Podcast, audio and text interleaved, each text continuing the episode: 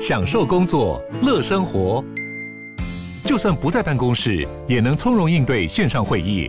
HP Dragonfly 透过专业的 HP Presence 设计，内建降噪及会议快速键，搭配清晰的 Bang & Olufsen 音效，增强音讯及视讯功能。HP Dragonfly 顶级商务笔电，采用 Windows 11专业版，让您在会议中享有最佳的视觉和听觉品质。Hello，大家好，我是志奇，欢迎回到志祺七七的 Podcast，每周陪你聊聊新闻时事、社会议题或是一些轻松有趣的生活新知。那今天这一集呢，我们要来聊聊的主题是百事可乐战斗机。你曾经有疯狂集点换大奖的经验吗？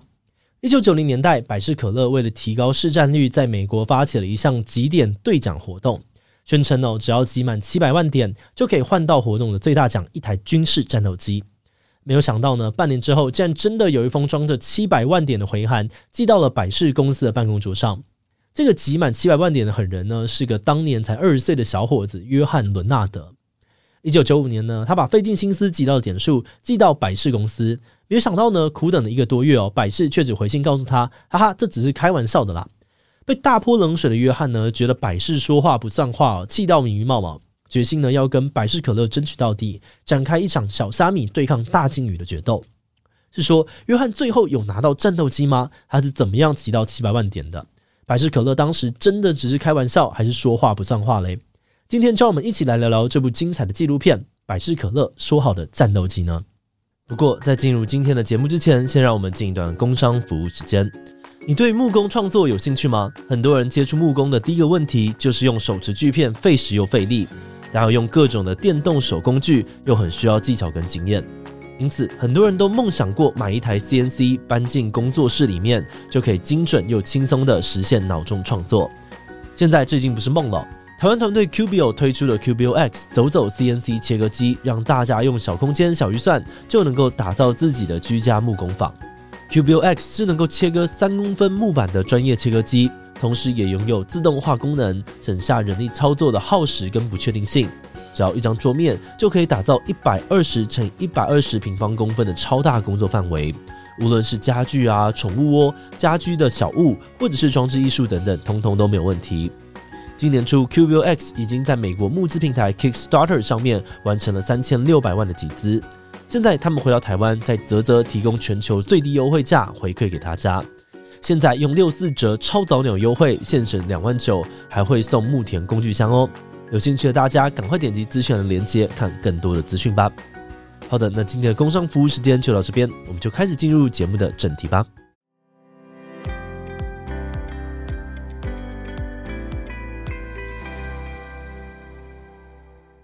这则引发争议的战斗机广告，主要内容呢是在宣传百事可乐的几点兑奖活动。在广告影片当中，有个青少年穿上了从百事换到的一身行头，准备去上学。接着，学校就刮起了一阵强风。当所有人惊恐地看向窗外时，发现主角竟然驾着一台英式战斗机抵达校园。而在这则广告里面呢，每个出现在画面上面的酷东西，从主角的衣服啊到鞋子，都有标上各自的兑换点数，就连结尾的英式战斗机也不例外。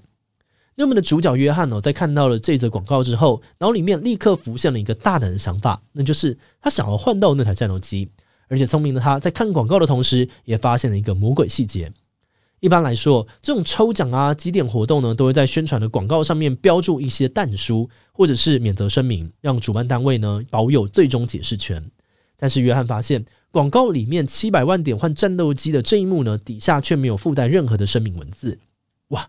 这个资讯呢，让约翰感觉好兴奋。这等于是说呢，百事可乐没有反悔的余地。只要消费者有本事集到七百万点，百事就必须要兑现承诺，送出一台战斗机。于是，当百事可乐正因为广告表现亮眼、销量大幅提高而高兴的同时，一场巨大的风暴也正在逐渐的成型。当时还是大学生的约翰呢，自认是个有雄心壮志的年轻人，他非常认真看待这个百事换战斗机的挑战。他经过一番仔细的计算之后呢，发现那台战斗机的售价大概是三千两百万美元。而在当年呢，要和百事集满七百万点哦，并不需要花到这么多钱。所以他的 A 计划就是联合全家人每天疯狂的喝可乐，早上喝，晚上喝，每餐都要喝。但是很快他就发现这不是一个办法，撇除糖尿病啊、洗肾之类的风险，就纯数据面来看呢，他们每天必须要喝一百九十瓶，连续喝一百年才可能达标。于是呢，约翰想出了 B 计划，他跑去找一位创业家好友陶德，说服他赞助自己。那陶德听了约翰的说法之后呢，很喜欢换战斗机这个疯狂的点子，也很想要看看百事可乐会怎么样回应。只不过呢，人家毕竟是生意人哦，在掏出钞票之前，陶德要求约翰先写一份正式提案，认真的规划这个几点计划该如何执行。一直到这个时候，约翰才发现要换到那台战斗机，除了钱以外呢，还有很多的事情要担心。比如说，在兑换战斗机之前，约翰就有很多的食物面问题要解决，像是他们买来的可乐要放哪里，怎样才是最快的集点方式，换到战斗机之后要干嘛。而在经历了一番研究跟规划之后，约翰打算在全美的六大都会区租下六间巨大仓库，聘请大约四十五个人，每天负责大量的采购百事可乐，剪下集点卡进行仓储管理。这个期间呢，他们一共需要购买到一百四十万箱十二入的百事可乐。再加上其他的开支，一共呢要花四百三十万美元，并且预计要在三个月内完成。这样子呢，用四百三十万就可以换到三千多万的战斗机哦，还是划算。他们打算换到战斗机之后，拿去参展啊，或者租给电影、电视的剧组，当做拍摄道具，继续的赚钱。细心的约翰呢，甚至还想办法弄到了五角大厦的电话，向国防部发言人确认：一般民众可以拥有战斗机吗？而对方给了他肯定的答案：Yes。表示呢，只要不搭载军事设备，民众可以拥有战斗机。于是整个计划呢，越来越有模有样，连金主爸爸陶德都说赞。不过话说回来啊，约翰心里一直有个难以解决的困扰，那就是要是有人比他早集满七百万点，或是百事可乐提早结束活动的话，那该怎么办呢？还好，就在他抢破头没有结果，万念俱灰的时候，他在集点的赠品行路上面看到了希望的一道曙光。约翰在赠品行录上面呢，一段字超小的活动规则里面发现，原来点数可以用钱买。规则是说呢，只要你手上先集到十五点，后续你就可以用一点零点一美元的价格直接购买点数。换句话说，约翰呢，只要花十五点加七十万美元，就可以得到一台战斗机了。这个方法远比刚刚那个商业计划书上面预计的四百三十万要少很多，而且什么物流、人力、仓储，还有空瓶、垃圾等等的问题，通通都不用烦恼了。七十万换三千万哦，这个根本就赚烂了。金主爸爸陶德在听到消息之后呢，立刻霸气开了一张七十万美元的支票。两个人呢就这样子兴冲冲的把十五点跟七十万放进信封，寄去给百事可乐。而在一个多月之后，百事的回信终于来了。只不过信件的内容呢，却让他们超级傻眼。百事在寄来的信里面告诉约翰，七百万点换战斗机只是开玩笑啦，还说但看在你这么认真的份上，不然就送你两箱可乐兑换券吧。而那张七十万美元的支票也原封不动的被退了回来。哇，约翰跟陶德完全没有想到百事的回复会这么的敷衍，他们不甘心就这样放弃哦，反而找了一个律师拟了一封正式的信函，要求百事可乐兑现他们在广告当中对于消费者的承诺。那收到第二封信的百事可乐呢，这个时候也开始不爽了。百事那边的人主张哦，广告里面战斗机的那一幕摆明就只是结尾的噱头而已。更何况，战斗机只出现在影片广告当中，实际的赠品行录里面根本就没有战斗机可以换，怎么会有人当真呢？他们觉得约翰就是那种没有幽默感，还想要钻漏洞敲诈公司的死奥 K。所以百事公司呢，干脆已读不回哦，直接把约翰告上法院。而在百事对约翰提告之后，约翰也不甘示弱，向法院提告百事不履行买卖责任。随后呢，这起案件就上了新闻，一系爆红的约翰也上骗了各大财报，对于百事造成了不少压力。那虽然百事从头到尾都说，任何理性的人都知道七百万点换战斗机只是开玩笑，但他们却还是偷偷改了广告，把七百万点呢改成了七千万点，然后呢又改成了七亿点，最后还加上了一行小字，写说这是开玩笑的。那这番操作呢，看在约翰他们的眼里哦，根本就是百事心虚的表现。代表连百事公司也承认战斗机是可以兑换的，只是点数写错了。但百事却表示，他们是为了某些搞不清楚状况的民众，才不得已毁掉这支广告的幽默感。于是双方就这样子各执一词，一度闹得沸沸扬扬。但没过多久，整体事件就像普通八卦新闻一样退了热度。这个时候，对于约翰这伙人来说呢，事情变得不再刺激有趣，反而漫长又没有尽头。何况，对手是百事这种有钱有权、不怕跟你耗时间的大企业。他们必须要想办法再次激起人们的关注才行。这个时候，他们找到了另外一个新队友麦克。这位麦克呢，当时是个法律系的学生，他的专长呢是搜集资料、挖情报，而且在二十多年后的今天，他也成为了爆料川普丑闻的名嘴律师。那麦克当时认为哦，让百事可乐屈服的唯一办法就是挖出百事见不得人的秘密来威胁他们。他发现几年前百事可乐曾经在菲律宾办过另外一场集点活动，但这个活动呢，最后因为百事自己的疏失，引发数十万人上街抗议，过程造成了很多伤亡。麦克提议哦，把这个事件当作素材，做成报纸全版广告，印刷发行。另外呢，也要买大楼的广告贴在百事公司对面，时时提醒他们有这个黑历史存在。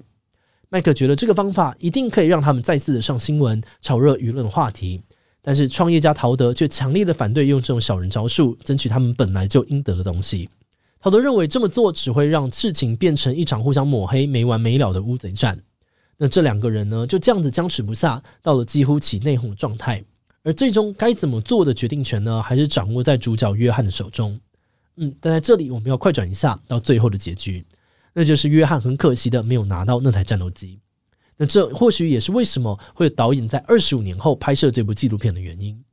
这部纪录片呢，重新找来了约翰啊、陶德、麦克等人，还有百事的前行销总监、广告公司前营运长、前创意总监，大家一起来回顾整起事件。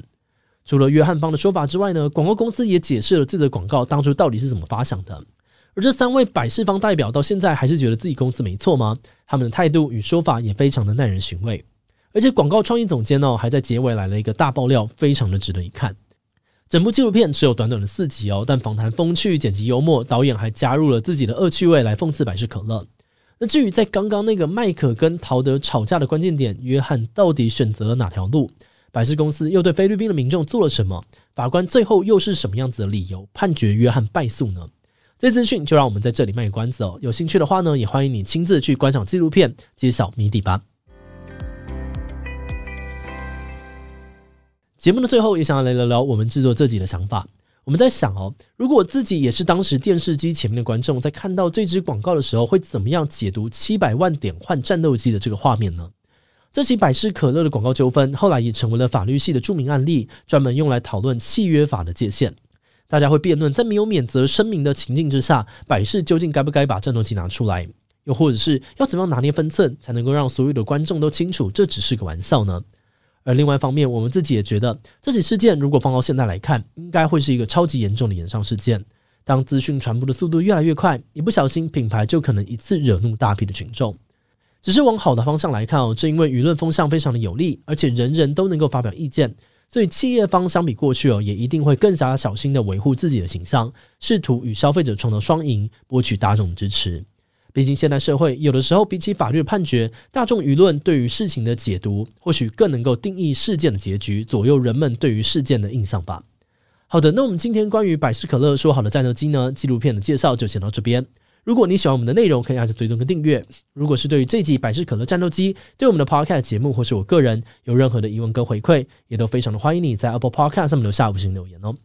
那今天节目就到这边告一段落，我们就下集再见喽，拜拜。